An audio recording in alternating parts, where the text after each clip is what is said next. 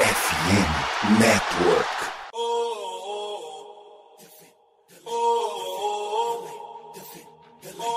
Cleveland, get on your feet and make some noise for your Cleveland Cavaliers! Let's Go Cavs! Eu sou a Evelyn Cristina e mais um episódio do podcast da Cavaliers Brasil pela FN Network. Esse é o nosso episódio de número 41 e nele nós vamos trazer algo que nem sempre é agradável de se falar, né? Porque nós vamos destacar especificamente nesse podcast a questão dos pontos negativos que a gente vem observando bastante durante os últimos jogos do time. Então, antes de começar nesse assunto não tão legal, vou deixar o de sempre, meu companheiro Gabi, dá um oi pra você. Oi, EV, tudo bem? É muito feliz de estar aqui de novo, voltando para mais um episódio. E é isso, né? Eu acho que o Cavs tem mais pontos positivos que negativos nessa temporada, mas é importante também a gente, a gente falar um pouquinho das coisas que não estão tão legais, né? A gente já passou do meio da temporada, então realmente é importante, né, pra gente não ficar falando só de coisa boa, porque a gente prefere falar de coisa boa, mas a gente tem que ressaltar também algumas coisinhas que não estão dando tão certo.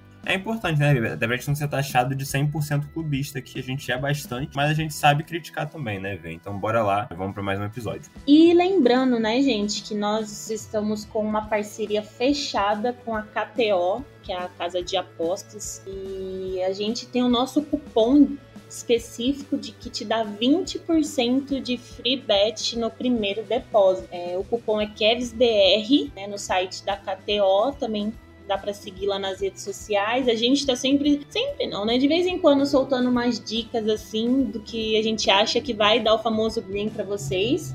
Então, não esqueçam de usar o cupom, porque tem vantagens e é bacana, né? Fazer aquela fezinha, ganhar um dinheirinho. Então, sempre bom.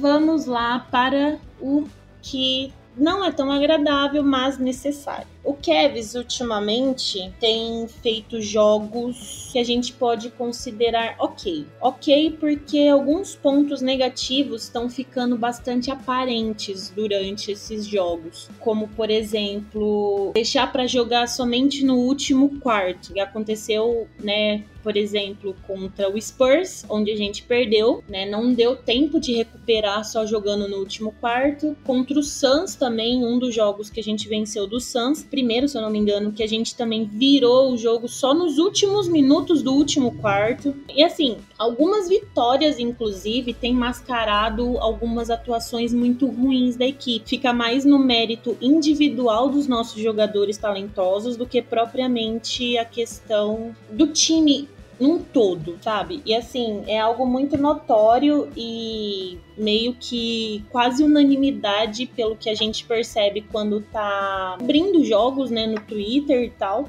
que um dos principais, se não o principal motivo culpado disso tudo é o nosso técnico. Steph, que obviamente deveria ser quem arruma a casinha, não tá conseguindo fazer isso. Alguns erros que a gente vê que aconteceram lá no começo da temporada ainda seguem acontecendo hoje em dia nos jogos atuais, não, vê, não se vê muita mudança e isso para o time que a gente tem, para as ambições que a gente já tem agora com esse time mais pronto, é complicado, porque nós ficamos ali por muito, muito tempo top 2, 3 do leste. Agora a gente já tem quinto, então a gente corre o risco de não conseguir mando nos playoffs, que é muito importante. Já vista que a gente é um dos, que é o segundo até esses dias, não sei se mudou alguma coisa, mas nós éramos o segundo melhor time em casa, tendo apenas uma derrota a mais que o Grizzlies, que é o atual time com a melhor campanha em casa. Então, assim, para nós, principalmente, jogar em casa é um fator muito importante. Então, realmente, a gente precisa conseguir mando nos playoffs para tentar pensar na,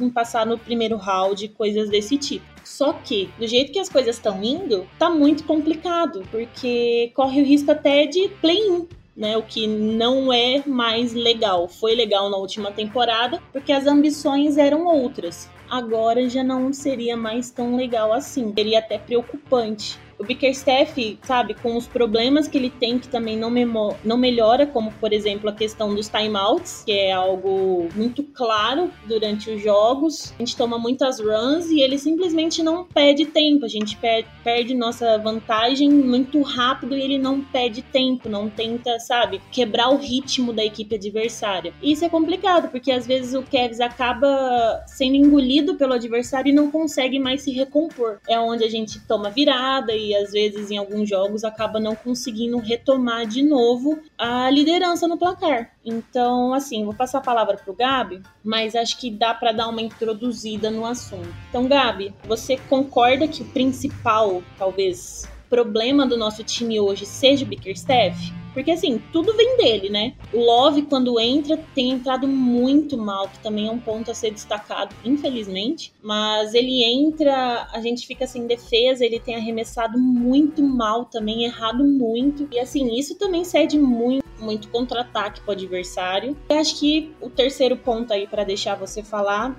é a nossa defesa de perímetro, que é quase inexistente né, hoje em dia. Então, agora eu vou deixar você trazer seus pontos sobre esses três assuntos. Eu entendo, eu até já cobri jogo no Twitter e tal, que vi muita gente reclamando do JB, e eu super entendo, acho que desde, desde que ele chegou no Cavs, né, a gente tem várias críticas que acabam se mantendo, né, realmente, é isso que você falou, e eu acho que isso talvez seja o principal problema. O fato de ter várias coisas que todo mundo já aponta tem um tempinho, né, alguns fatores que desde que ele começa a ser técnico do Cavs já, já incomodam, mas incomodava num time que não tinha que ganhar ganhar teoricamente, agora incomoda num time que tem obrigação de, de vencer jogos, né? Acaba que esse é o momento atual. Então acho que irrita mais e é natural, obviamente. Eu não quero fazer o papel de advogado, né, do diabo aqui, teoricamente, né, pro JB, mas eu também não sei se, é óbvio, isso é, é tema, né, aqui, principalmente aqui no Brasil a gente tem muita discussão sobre se o JB deveria ser demitido ou não. Eu, particularmente, acho que. E já falei com vocês isso aqui no podcast, que eu sou apegado a esse time, a, porque, enfim, é um dos times que eu mais gostei de ver crescendo e tal junto. E querendo ou não, o JB foi parte importante desse processo, né? Ele tem muitas coisas ruins, mas ele tem muitas coisas boas também. Sempre destaco isso, e óbvio, não é o suficiente para esse time ser campeão, eu concordo com isso. Mas na formação desse time, na questão da energia, na questão do, do clima mesmo, né? Do ambiente, de criar uma cultura, eu acho que a gente vai ter que sempre ser agradecido ao JB nesse sentido do Kevin ter criado uma cultura nova por conta, muito por conta dele também. Muito por conta dos jogadores, mas também por conta dele. Tô dizendo aqui os primeiros pontos positivos pra gente depois, depois eu falar o que eu acho que não é tão bom. E além disso, o que eu acho que ele tem um mérito é na criação dessa defesa, que em números você é comprovado, né? O Kevin é desde essa temporada uma defesa top 3 em defensive rating, né? E já foi por muito tempo top 1. E acho que isso é muito do JB. Ele é um técnico que é claramente característica defensiva, né? E agora vem o detalhe, que é o contraponto disso, que já começa as coisas ruins, que é o fato de eu, eu achar realmente que ele é um técnico limitado na, no quesito ofensivo, né? O Kevs às vezes tem muita dificuldade mesmo em, por exemplo, num, final de jogo, né? E a gente passou isso, por exemplo, contra o Minnesota, se eu não me engano. Não, mentira, naquele jogo contra o Memphis, que foi um jogo muito bom de todo mundo, inclusive, né? O jogo que a gente tava sendo normalmente jogando contra o Memphis, que é o melhor mandante da NBA. E aí chegou no momento final, o jogo tava ali um ponto de diferença, sei lá. E aí o Kevin faz uma jogada no final que não faz nenhum sentido, né? Só joga pro Garland, e aí o Garland tem que tentar se virar, marcado pelo Jaron Jackson Jr., e acaba não conseguindo fazer a sexta. Isso é um dos detalhes que evidencia que às vezes o playbook, né, que a gente chama, né, o livro de jogadas do Kevin ofensivas, não é tão extenso assim, né? O Kevin depende muito e isso ficou também muito claro, né? E assim, é normal, quando você tem uma super estrela, um cara que é jogador nível MVP, como o Donovan Mitchell, o seu time vai acabar dependendo um pouquinho dele, né? Né? Isso é natural. Só que é, nesses últimos jogos, principalmente, em alguns ficou claro que o Kevin depende bastante do Donovan Mitchell, né? A gente teve o jogo contra o Golden State que foi uma vergonha completa por si só, né? Que a gente perdeu pro Golden State sem os principais quatro jogadores do time deles. E assim, foi evidente como o Donovan Mitchell, mesmo, mesmo quando o Donovan Mitchell não tá bem, ele faz muita falta, né? Porque ele é aquele cara que vai estar tá ali arremessando, mesmo se ele estiver mal, e às vezes ele vai acertar, e mesmo se ele terminar o jogo com 14 pontos e 5 de 17 nos arremessos, ele, vai, ele pode pode ter sido ter feito 10 pontos seguidos que eram o time, né? Então normalmente faz muita falta.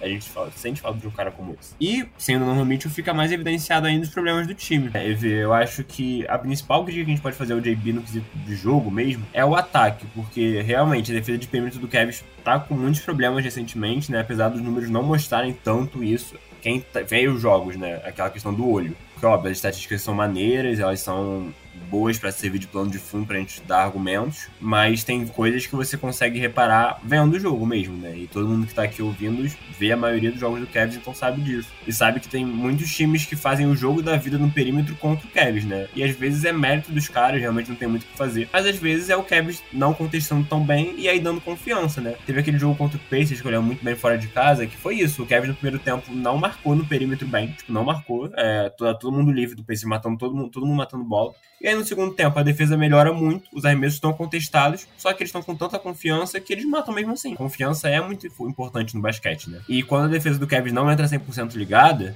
isso acaba prejudicando, gerando confiança pro outro time. E eu acho que isso às vezes nem é tanto problema só do JB, assim. Eu acho também que ele é culpado por várias coisas, né? Realmente tem o dedo dele em algumas coisas ruins. Mas tem alguns jogos que eu também acho que o próprio time entra. E assim, não é por falta de talento, ninguém ali é horrível, gente. Não é porque o Garland fez um jogo ruim que ele é um jogador horrível. Isso é normal. Mas assim, por exemplo, nesse jogo contra o Golden State, voltando a bater na tecla, né? Naquele jogo contra o Minnesota também, que a gente perdeu de uma forma meio bizarra, inclusive. O Kevin meio que parecia desconcentrado mesmo, assim, sabe? Talvez muito bem. E aí o, o time é muito bom, todo mundo sabe disso. E aí achando que vai ganhar a qualquer momento, como você falou, né? Ver essa questão de voltar muito tarde nos jogos que teoricamente é pra gente estar tá bem desde o início. E, enfim, é, isso prejudica, né? É, é um time muito jovem, ele tá aprendendo com os erros dele. Só que, assim, a gente pensando em playoff no futuro, né? Não dá, né? Assim, é pra, imaginar um time como esse competindo contra o atual top 4 do leste, né? Eu nem acho tão absurdo assim a gente imaginar o Cavs em quinto, porque realmente, se você for ver a concorrência que tá no top 4, é uma coisa muito pesada e o Cavs nem tá tão longe assim, né? A gente tá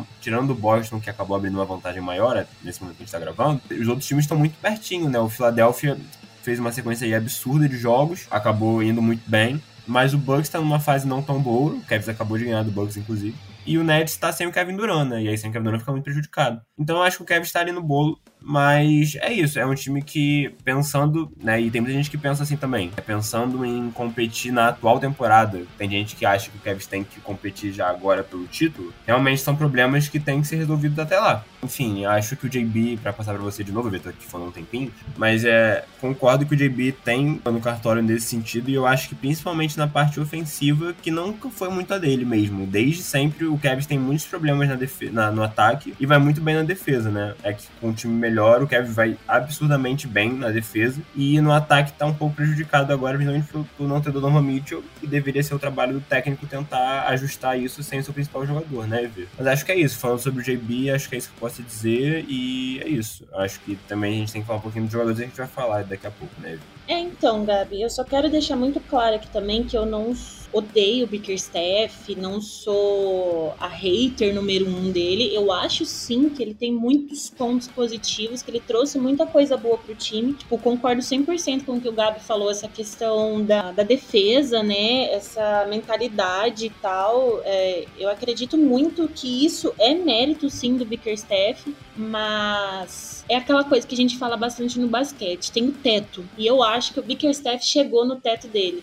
Então, é complicado. Só concordando com você, eu, concordo. E, eu, e aí, só pra trazer um ponto que eu esqueci de falar, pra gente, antes de encerrar o Bickerstaff, eu também acho, acho que o DB não tem muito teto acima disso. Concordo plenamente com você. Só que, acho que a gente vai até responder uma pergunta sobre isso no final, mas trazendo já um spoilerzinho. Eu, particularmente, acho complicado, tipo, por exemplo, pensar em demissão agora, sabe? Não é nem de que não vai acontecer. Eu, eu particularmente, Gabriel, não, admitir, não demitiria agora. No sentido de que, tipo assim, eu acho que o Kevin tem ao contrário do JB, o time do Kevin tem um teto muito grande. E, tipo assim, concordo que ficar com ele até o final do contrato dele, que é, que é muito longo, que o Kevin renovou, seria desperdiçar o teto. Mas ficar até o fim dessa temporada e ver como é que vai ser esse time no playoff, não acho que seja, sabe? Então, eu acho que ele, até ele merece uma chance de mostrar o que ele pode fazer em playoff. Se a gente for muito exposto, tiver muito erro, aí eu já repensaria a parte do ano que vem, entendeu? Mas só pra trazer esse pontinho, é pra gente continuar, acho que nesse momento eu, Gabriel, não demitiria, acho que ele tem que ter uma chance de jogar com esse time em playoff para ver o que, ele, o que, a gente pode fazer com ele, ver. É, então, eu acho que isso é um ponto importante, porque eu particularmente não acho que o Bickerstaff vá ser demitido essa temporada, aconteça o que acontecer.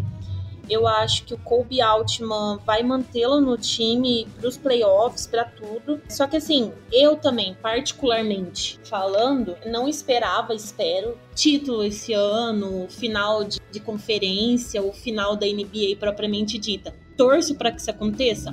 Óbvio, eu sou torcedora do Cavs, eu quero muito que isso aconteça, mas não acredito porque o time ainda falta peça, então eu não acho que isso vai acontecer. Mas é importante, muito importante a gente de fato ir para playoffs para os jogadores sentirem a atmosfera e começar a criar aquela famosa casca, porque igual o Gabi já mencionou e todo mundo sabe, o time é muito novo. Então jogos assim, jogos importantes, jogos, sabe, de playoffs com aquela atmosfera diferente que todo mundo sabe como é que é, realmente vai ser importante para eles. Vai criar aquela casca que eles precisam para ser maiores, né? Tipo, no clutch time, sabe? Fazer esse tipo de coisa. Então eu acho que o Bickerstaff vai permanecer e eu acho que é importante esse ano principalmente vai ser muito importante para ver realmente as como que eu posso falar as dificuldades do time as fraquezas do time e conseguir consertar para a temporada que vem, sabe? Para a temporada que a gente com certeza vai trazer peças novas, porque um time bom se torna uma vitrine maior para jogadores melhores. A free agency a gente consegue trazer um jogador melhor também. Então,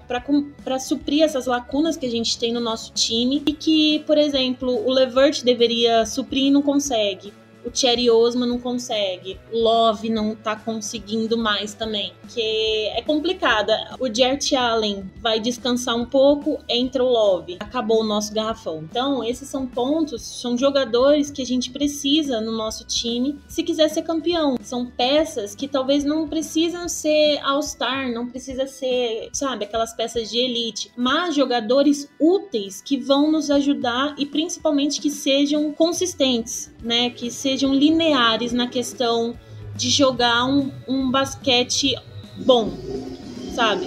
Não precisa é, 30 pontos e 20 rebotes todo jogo, mas algo que de fato vai ajudar o time quando precisar. Eu acho que esse é o principal ponto. E, enfim, acho que sobre Bickerstaff é isso. Eu concordo com o Gabi também, que eu acho que, apesar de quando eu tô cobrindo jogos no Twitter, vocês veem eu falando que realmente Bickerstaff não dá com ele, o time não vai para frente, mas eu acho que talvez ele mereça essa chance. Só que eu ainda continuo achando que com ele o time não vai conseguir grandes coisas na liga. Encerrando o assunto Bickerstaff, vamos então começar outro ponto negativo. Que, bom, a gente já trouxe um pouco disso falando do próprio técnico, que é a questão do ataque, mas agora vamos falar, Gabi, um pouquinho dos jogadores em si. Kevs também tá com uma dificuldade muito grande em converter os arremessos quando Garland e o Spider não estão em quadra. Os dois estão com um aproveitamento bom. Nossas torres gêmeas também estão com um aproveitamento muito bom. Tem um joguinho ruim aqui, outro ali,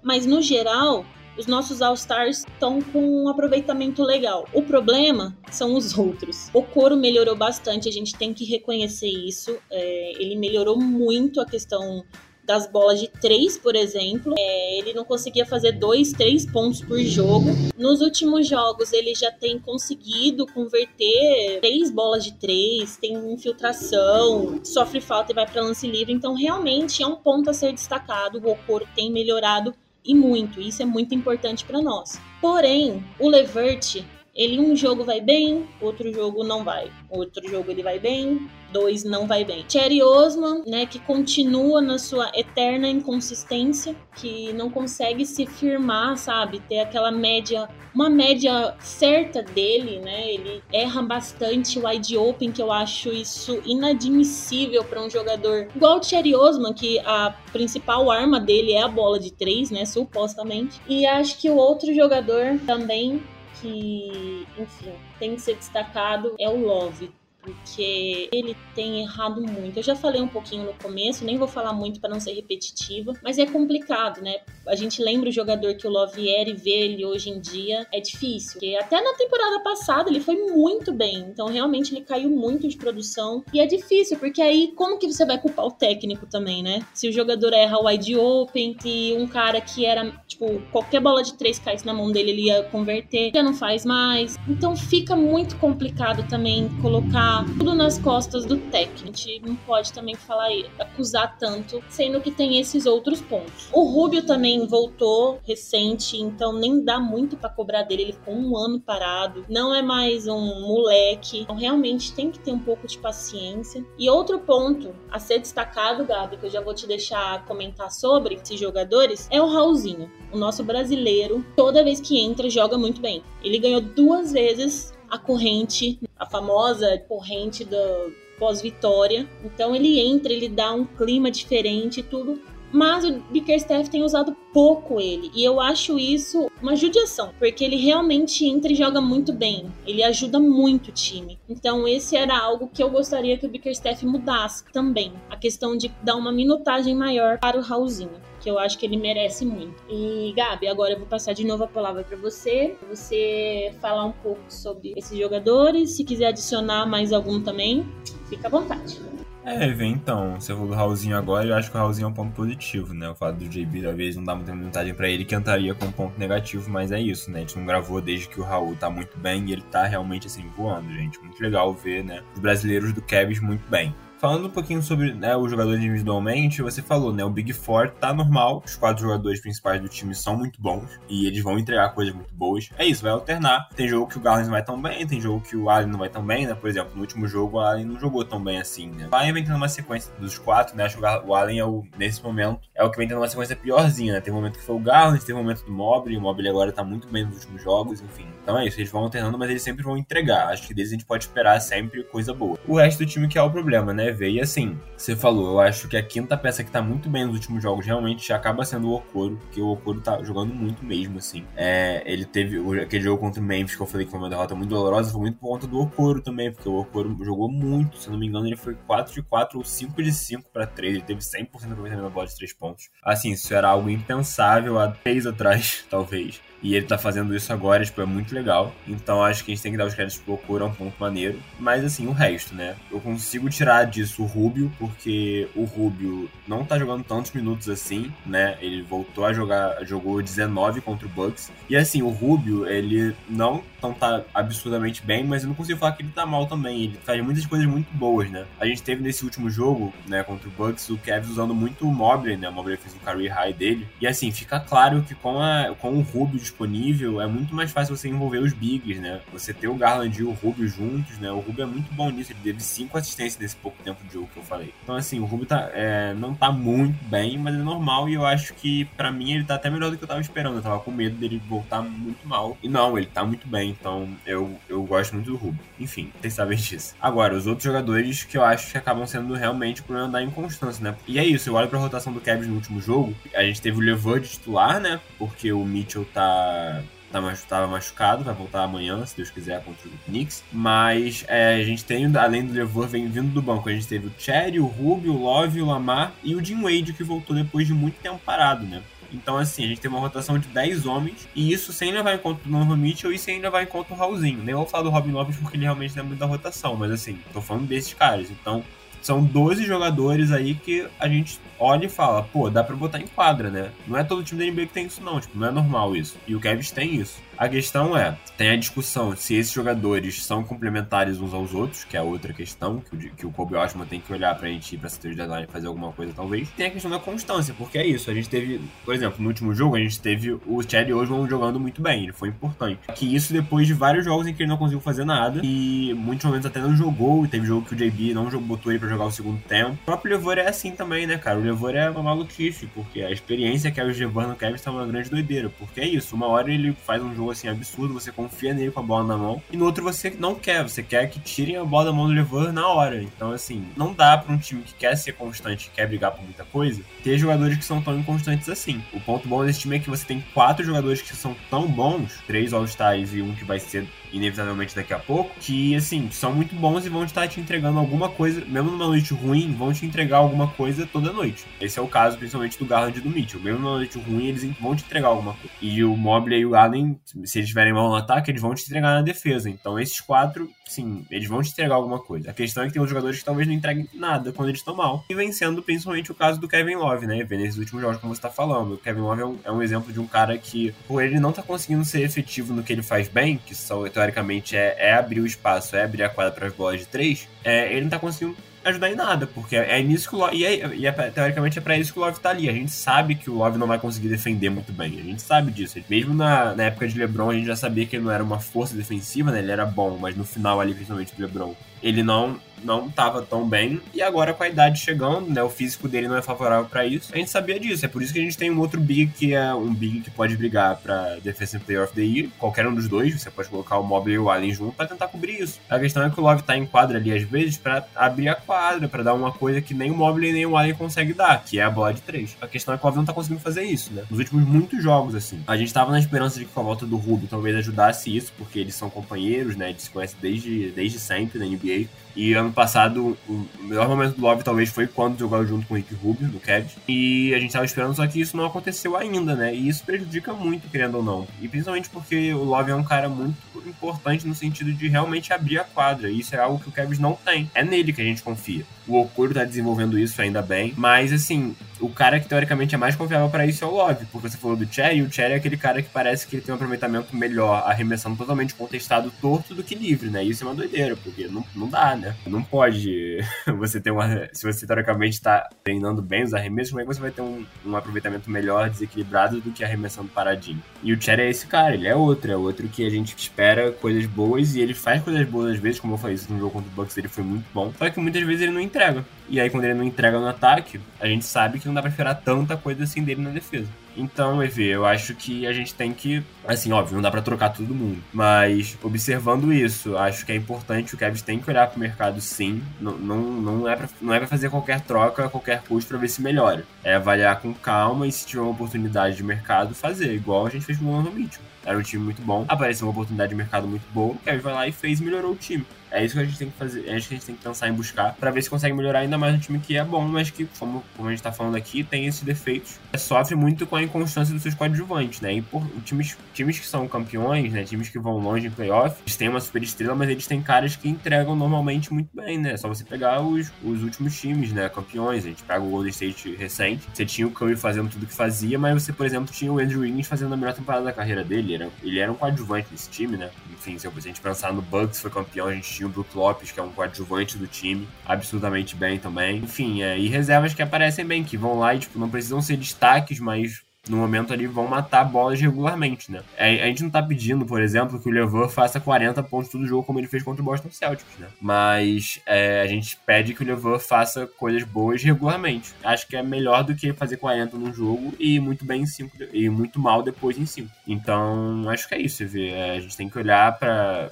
e falando de elenco, né? Acho importante, já falou sobre isso um pouco no último episódio. Mas se o Kevs achar que tem uma oportunidade de mercado maneira, observar e, e correr atrás, talvez. É, acho que é isso. Os jogadores são bons, eu não, eu não acho que ninguém ali é mau jogador. Você pega essa rotação do Kevs no último jogo, eu não consigo virar e falar, tipo assim, ah, esse cara aqui é ruim. Tem ninguém aqui, aqui é ruim. O Chad Osman não é um jogador ruim, o Rubio não é um jogador ruim, o Love não é ruim, o Jim Wade, que voltou agora, não é ruim, o Lamar não é ruim, mas assim, eles são muito inconstantes. Então é isso, eu acho que a gente não tá colocando ninguém em quadra que é ruim. Isso é importante.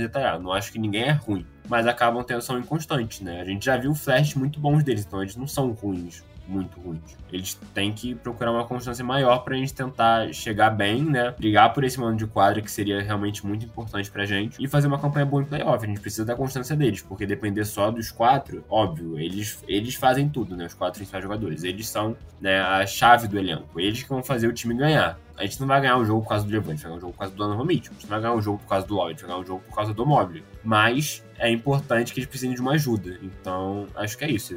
Tem que, tem que olhar também para essa constância dos jogadores que são os coadjuvantes. Acho que você tocou num ponto muito importante, Gabi, a questão de que os jogadores eles não são ruins, eles são inconstantes. E aí, essa inconstância acaba fazendo com que nós, torcedores, percamos a confiança neles. E aí a gente não acredita que eles possam entregar o que eles podem, né, para ajudar o time. E aí fica essa coisa de, ah, não, poxa vida, o Bickerstaff vai colocar o Love agora, cara. Não, pô, a gente vai tá conseguindo uma vantagem legal, vai colocar o Love, a gente vai perder a vantagem. Ah, não, pô, o Cherry no ataque não dá para confiar, sabe? Então acho que essa inconstância cria essa coisa no torcedor, sabe? Essa desconfiança, esse não acreditar que eles vão conseguir ajudar o time quando entrarem em quadra. E assim, quem que pode melhorar isso? O Bickerstaff? Talvez, de alguma forma? Não sei. O próprio jogador? Não sei, porque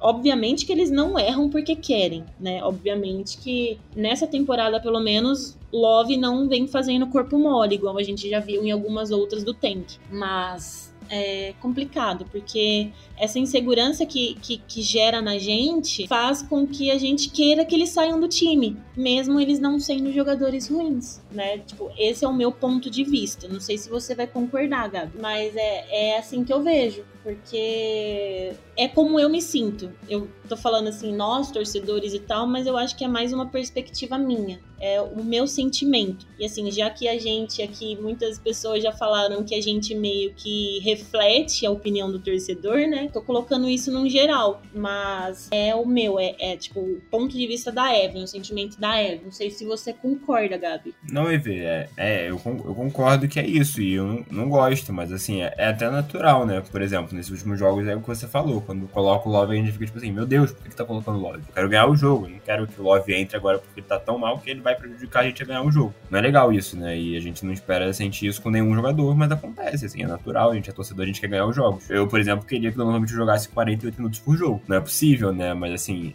para mim, se todo mundo fosse robô, era o melhor cenário pra gente ganhar os jogos, era todo mundo jogar os 48 minutos. Mas eu, eu concordo com você, acho que tem muita gente que sente isso também e acaba sendo complicado, né? E esse é o diferencial, né? Acaba que a gente fica com essa percepção de que o cara é ruim, sendo que ele não é. Porque mesmo assim, o Donovan Mitchell, por exemplo, quando ele teve aí uma sequência antes do jogo de 71 pontos, né, contra o Bulls, em que ele tava muito mal. Só que ele era um cara que, tipo assim, ele tava mal e eu olhava e falava, tipo assim, pô, tá bom, é, ele tá mal, mas eu não quero que ele saia de quadro. Ele pode ser o cara que vai fazer alguma, vai mudar alguma coisa. Tem o EV para ilustrar isso que você tá falando, tem uma memória muito grande que é. Vou até lembrar o jogo, eu acho. Eu acho que foi o jogo 5 das finais de conferência de 2018 contra o Boston Celtics. E aí é muito doido falar isso, tá? Mas era um jogo em que. E pra você ver o sentimento do torcedor. Que se a gente tá assim com o Kevin Love agora, imagina com o que eu vou falar. Que o Kevin estava perdendo, né? Era fora de casa. A gente perdeu, perdeu um jogo fora de casa naquela série contra o Boston, que foi a, a final, né? o último jogo, o jogo 7. E era um jogo em que o Kevin começou muito mal. Mas ele tava se recuperando no momento em que o LeBron foi pro banco. LeBron James né, em 2018, no auge dele, para mim. É a melhor temporada que eu vi de alguém na minha vida o Kevin estava bem naquele jogo quando o LeBron não estava na quadra. E aí, o LeBron volta, e isso é uma memória, gente, que eu tô puxando de cabeça, tá? Se, se algum dado me contradizer, perdão, mas eu tô falando do que eu senti na época. Eu era novinho também, mas enfim. Quando o LeBron volta, ele comete uns três turnovers assim, umas coisas meio burrinhas, nada a ver. Não era, não era a cara dele. E ele não tava tão esforçado na defesa, e eu lembro de ficar tão irritado que eu falei, tipo assim, pô, tira o LeBron, bota o LeBron no banco, porque eu tava querendo ganhar aquele jogo, eu tava desesperado pra ganhar aquele jogo, e olha o que eu tava falando, tava falando pra colocar o melhor jogador do mundo. É, para mim, o melhor da história. Talvez no auge ofensivo deles, isso para mim com certeza. E falando pra ele colocar ele no banco, porque eu queria ganhar o jogo. Então, Evi, acho que você pode ficar tranquilo com o sentimento de muita gente. A gente quer ganhar os jogos e com um time bom, principalmente, isso ainda mais quando o seu time é bom. A gente sabe que o time é bom, então a gente quer ganhar os jogos, então a gente acaba sentindo isso mesmo os caras não sendo ruins, né, Então eu concordo plenamente com você. Faz muito sentido. E se alguém, assim, tiver uma opinião diferente, pode ficar à vontade, tá? E falar pra gente lá no perfil, no Instagram, né? Qualquer lugar, a gente vai achar muito interessante. Eu vi também o ponto de vista de vocês em relação a esse tipo de assunto. E o Gabi mencionou sobre trocas. Uma coisa que, assim, o Kobe Altman uh, trouxe para mim também, particularmente falando, com essas últimas trocas, drafts que ele fez foi a confiança, olha a contrapartida, né? A desconfiança do, dos jogadores e confiança no, no GM, de que ele não vai fazer uma troca assim como podemos dizer, uma troca absurda no sentido da gente ser assaltado, como que aconteceu, por exemplo, talvez com o Timberwolves, que aquele monte de pique, aquele monte de jogador pelo Gobert, talvez tenha saído um pouquinho caro demais. Eu não acho, eu não vejo o Kobe Altman fazendo isso. Eu espero que ele não queime a minha língua, mas eu não consigo ver o Kobe Altman fazendo isso hoje, né? hoje, porque até um tempo atrás eu também não confiava nem um pouquinho ah, nas trocas dele. Hoje eu já não consigo mais ver esse cenário onde ele vai fazer uma troca que vai, sabe, acabar, destruir nosso elenco para trazer um único jogador. Fica aí essa, essa questão e a gente aguarda ansiosamente, né, pela trade deadline para ver se o Kobe Altman realmente vai se mexer, se a gente vai trazer algum reforço, se a gente vai trocar algum jogador, ou se vai permanecer do jeito que tá e seja o que Deus quiser.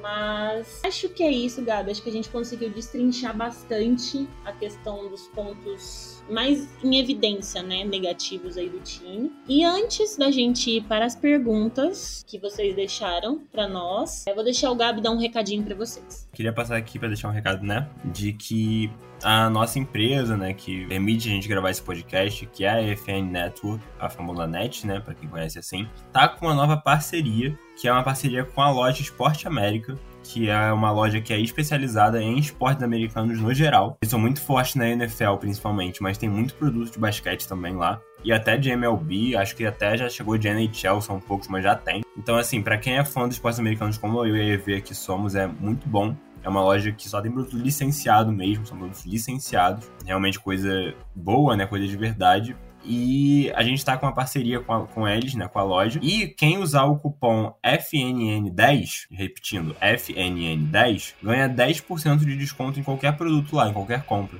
Então fiquem ligados, usem, que isso ajuda muita gente. Usem o cupom, que é uma loja muito maneira mesmo. Eu, inclusive, comprei um presente para um amigo meu recentemente lá nessa loja, que é fã de NFL, então é muito maneiro. Tem muita coisa variada lá, de vários times, de várias franquias. E isso não é tão normal aqui, né? Principalmente de futebol americano, para quem curte aí. E de basquete também. E é isso. Usam lá nosso cupom, né? O cupom do nosso, da nossa empresa, FNN10, para vocês ganharem 10% de desconto em qualquer compra. É isso, Evê. Bora continuar. Bora para perguntas. Se você quiser usar esse cupom de novo para comprar um presente para mim, eu agradeço, tá, Gabi? Pode deixar, Evê. É, recebi a mensagem. Então vamos lá para as perguntas. O R3 Underline Rocha perguntou assim: Eu vou fazer a famosa política da boa vizinhança, tá? Na hora de falar do nome do nosso técnico, não vou falar do jeito que ele colocou, porque aqui nós somos uma dupla, digamos, imparcial. Tá? Pelo menos no podcast. Não me comprometo a nada enquanto estou cobrindo jogos. Mas, vamos lá. Existe chance do Bickerstaff ser demitido? É falado nesse tema lá ou é só burburinho de torcedor? Assim, eu e o Gabi a gente meio que comentou sobre isso, né, Gabi? E acho que é mais, não é nem burburinho, assim, é mais vontade de uma parcela da torcida de que ele seja demitido. E mais da torcida, acho que brasileira, assim, da América do Sul, porque a gente segue alguns perfis do Kevs também aqui da América do Sul, né? Da Argentina, enfim, dos outros países aqui perto. E eles também têm uma opinião parecida com a nossa. Mas se você pegar, assim, os perfis americanos mesmo que cobrem o Kevs, ou próprios torcedores mesmo, é muito difícil você achar alguém falando sobre demissão do técnico. Por isso que a gente até cogitou aqui que o Bickerstaff não deve ser demitido essa temporada, porque não, não foi levantado esse tema em momento nenhum, nem pelos insiders, eles não falaram isso momento algum. Então, realmente, não acho que, que exista possibilidade. Não acho. O Everton, underline F14, pergunta. Essa eu vou deixar pro gato. Qual a nossa maior dificuldade? Cara, se for para escolher uma, eu acho que a coisa que mais afeta esse time a vencer mais jogos é a falta de opções variadas e de jogadas no ataque. Acho que o nosso ataque não é horrível, tá, gente? Não é isso que eu tô falando. Nosso ataque, a gente já passou por fases em que nosso ataque era, sei lá, 28 na NBA inteira. Agora não, se não me engano, a gente deve estar tipo no top 15 com certeza. Então nosso ataque não é ruim, ele é bom. Mas ele não é bom no nível dos melhores times da NBA. Dos times que vão ser campeões, que vão estar brigando ali diretamente pelo título. Então acho que o nosso maior problema de realmente, sabe, dar o próximo passo é melhorar a questão ofensiva no geral. É, e aí você pode destrinchar isso para jogadas, para jogadores que são melhores encaixados com os melhores jogadores do time, né, nas características. Mas para deixar um pouquinho no geral é realmente melhorar um pouco. E aí, quando o time é bom, você tem que melhorar com o que já é bom. E a nossa defesa é elite e o nosso ataque não é tão. O próximo passo é tornar o ataque elite também, que é o que a gente tem que buscar fazer. Concordo, Gabi, porque, tipo, a questão que a gente também falou aqui hoje sobre a nossa defesa do perímetro tá bem fraca, mesmo com isso acontecendo, é muito difícil a gente acabar perdendo, tipo, no, durante o jogo, acontece da gente ficar 20 pontos atrás, mas é muito difícil a gente perder o jogo por essa uh, esse tanto, né, de pontos assim, essa diferença tão grande de pontos. Então eu acho que mesmo a nossa defesa do perímetro estando fraca, a gente ainda tem conseguido ir bem. E acho que se o ataque realmente estivesse bom, bom, não ok, não, né, mas estivesse bom, a gente teria vencido mais jogos do que nós já vencemos nessa temporada. Então eu concordo com você. E para finalizar, o Victor Moser, espero que seja assim que pronuncie, perguntou: Gordon Hayward seria um bom ala para o Cavs? Os Hornets estão querendo se desfazer dele. Eu não tenho uma opinião 100% formada sobre o Hayward, então não sei. Não tenho visto poucos jogos do, do Hornets para ser sincera também. Então não consegui ver ele essa temporada, não sei como que está o basquete dele, não sei se ele tá bem. Uma coisa que me preocupa muito é que ele se machuca bastante. Então, assim, se for para vir para ficar companheiro do Ingler, difícil, né, Gabi? Já vi pra ser o amigo do Ingler, né? Porque agora todo mundo já saiu de lá, né? O amigo do Ingler tava sendo o Wade, o Rubio também tava lá, mas agora todo mundo já voltou. Vai ficar o Ingler sozinho agora no Injury Report. Mas assim, eu tô até olhando aqui, né, pra dar uma olhadinha nas estatísticas do, né, do Gordon Hayward. Assim, acho que ele, no auge, é um negócio de maluco, né? Ele antigamente, lá na época de jazz, cara, pô, era uma aquisição que se você olhasse pra esse time agora, você colocaria ele e era a peça que falta, sabe? É um, é cara que sabe que era o arremesso, que não era um defensor horrível, pela minha memória aqui, e era muito bom na bola de três, né? Tipo assim, muito bom. Ele chegou até aqui olhando, né? Ele chegou a ter momentos de fazer 20 pontos por jogo com 40% na bola de 3, assim, é muita coisa. Então ele era um cara muito bom. Só que realmente ficou muito prejudicado pelas lesões e não tá tendo uma constância, né? Essa temporada ele só jogou 22 jogos, eu tô aqui olhando, com aproveitamento de com 13 pontos por jogo, mas assim, 30% só na bola de 3, né? Acho que o que a gente precisava mesmo, se, e aí eu tava até falando sobre isso outro dia no Twitter, é que eu tava, tava falando no Twitter que o Okoro ele pode se tornar esse cara que a gente tá falando de ser o 3D, né? Que a defesa a gente sabe que ele tem. Agora, o Tree, né? A bola de três que não tinha muito. A questão é que o Okoro parece estar tá desenvolvendo isso. Então, assim, se ele desenvolver, pode ser que a gente já tenha a peça que faltava ali no time. Teria que, a gente teria que mandar o Kevin Love para fechar isso. É, ele tá ganhando nessa temporada 30 milhões de dólares e ele tem garantido para a próxima 31 ainda. Ah, não dá. Não dá, porque na próxima temporada a gente tem o Garland, né? Que vai entrar nesse salário alto. Vai ter o salário do Garland, daqui a pouco vai chegar a renovação do Mobley também, que vai ser coisa pesada. Tem o Allen também, que tá na casa dos 20 milhões, né? O Allen ganha 20 milhões. É, a gente, a gente vai ter três caras ganhando o máximo, né? O Donovan Mitchell ganha o máximo, o Garland vai ganhar o máximo, né? Já renovou. E o Mobley vai renovar pelo máximo também. Então, assim, acho. E, nem, e também não sei se é isso, né? O, o Gordon Hayward é um cara que não dá pra confiar atualmente, eu acho. Ele é um cara que já foi muito bom, atualmente não dá para confiar tanto e é isso. Pra gente trocar por ele pensando só nessa temporada, né? A gente teria que mandar com certeza o Kevin Love. Então, nem sei se eu faria isso. Eu não quero trocar o Kevin Love, não. Eu gosto muito dele, tá mal, mas eu gosto dele, não quero trocar o Love. Então, não, acho que não rolaria. Ele é um cara que eu não vejo sendo uma peça que melhoraria automaticamente o time, que eu acho que é, é o que a gente tem que fazer se a gente for trocar no mercado. Então, Gabi, a gente hoje em dia também tem que pensar na questão do salário, quando for pensar em troca porque, igual a gente comentou, tem salários muito altos já hoje e vão entrar salários muito altos também, né, mais para frente. Porque o Okoro também tá para renovar. Não que vão renovar com o Okoro pelo máximo, ou por algo muito alto, mas vão, provavelmente, né? Se não arrumarem uma troca para com ele nessa temporada, que eu acho difícil de acontecer. Não acho que o Okoro entre num pacote de troca. Só se for por um jogador, sei lá, absurdo, mas. É, o próprio. É, rapidinho, o próprio Kevin falou. É, os próprios insiders já falaram que assim, o Kevin só troca o Okoro se for uma oportunidade de mercado, tipo assim, uma coisa absurda. Que eles realmente confiam muito no Okoro. Ele não é um cara que tá, tipo assim, disponível para trocas na deadline agora, por exemplo. Muito provavelmente. Só se for realmente uma coisa muito, assim, muito tipo Donovan Mitchell. Então, a gente é, acaba tendo essa perspectiva vendo o que aconteceu no começo da temporada. O Okoro muito mal e mesmo assim o Bickerstaff insistindo nele. Que o time, a, a, franquia realmente acredita muito no Okoro e o quer no time. Então isso faz a gente desacreditar de uma possível troca com ele, a não ser que seja por um jogador absurdo, né? Mas acho que é isso. Então, finalizamos mais um podcast, mais um episódio aqui falando sobre algo não tão legal, né, mas que infelizmente tem que ser dito, né, meus amigos, porque nem só de flores se faz o nosso time, até porque a temporada é muito longa, né, e tem muita coisa para acontecer. Mas antes de passar o Gabi se despedir de vocês, eu quero deixar aqui já o convite, porque semana que vem nós vamos gravar um episódio muito especial sobre o Varejão né, que foi homenageado aí no último jogo, o Cavs em Ohio contra o Bucks. E a gente, óbvio, tem que falar, porque é ídolo da franquia, não só dos brasileiros, como dos próprios torcedores do Cavs, né, que amam ele de paixão. E ver ele sendo ovacionado só deixa isso muito mais claro. Então, semana que vem nós vamos gravar o episódio sobre exclusivamente a carreira do Varejão no Cavs, os 13 anos que ele jogou no Cavs. E teremos um super convidado especial, que é o meu amigo Marcilov, que já teve aqui e eu tenho certeza que todo mundo que acompanha aí a comunidade basqueteira conhece o homem.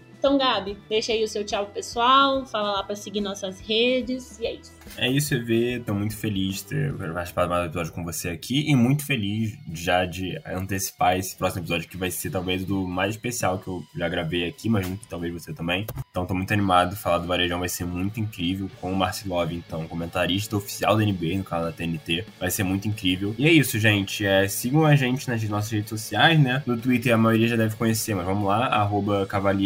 A gente tá chegando nos 10.200 seguidores. Acho que a gente até já bateu nossas metas pra temporada, antes da gente começar, né? A gente tá muito feliz, mas se chegar no 11 mil, assim, a gente pô, vamos lá, vamos seguir, que tá crescendo muito maneiro. E no Instagram, né? O Instagram que a gente tá lá cobrindo diariamente os jogos, a gente postou recentemente, tanto no Twitter quanto no Insta, a entrevista coletiva que o Varejão deu antes desse jogo, um conteúdo muito maneiro. Tem cobertura diária dos jogos, tem esses conteúdos de tradução que a gente vai estar fazendo cada vez mais agora. Lá no Insta é underline Cavaliers Brasil. A gente está com 911 seguidores nesse exato momento, quando eu consigo ver. A expectativa é chegar até mil, final, até mil no final da temporada, EV. Então vamos ver se a gente consegue com a galera chegando junto. Não esquece também de avaliar o nosso podcast aí na rede que você ouve, né? No lugar que você escuta o seu agregador favorito, que ajuda muito a gente. E se der para compartilhar, se curtir o nosso trabalho, é muito importante. E é isso, EV. Muito obrigado e é isso. Fechou, gente. Valeu.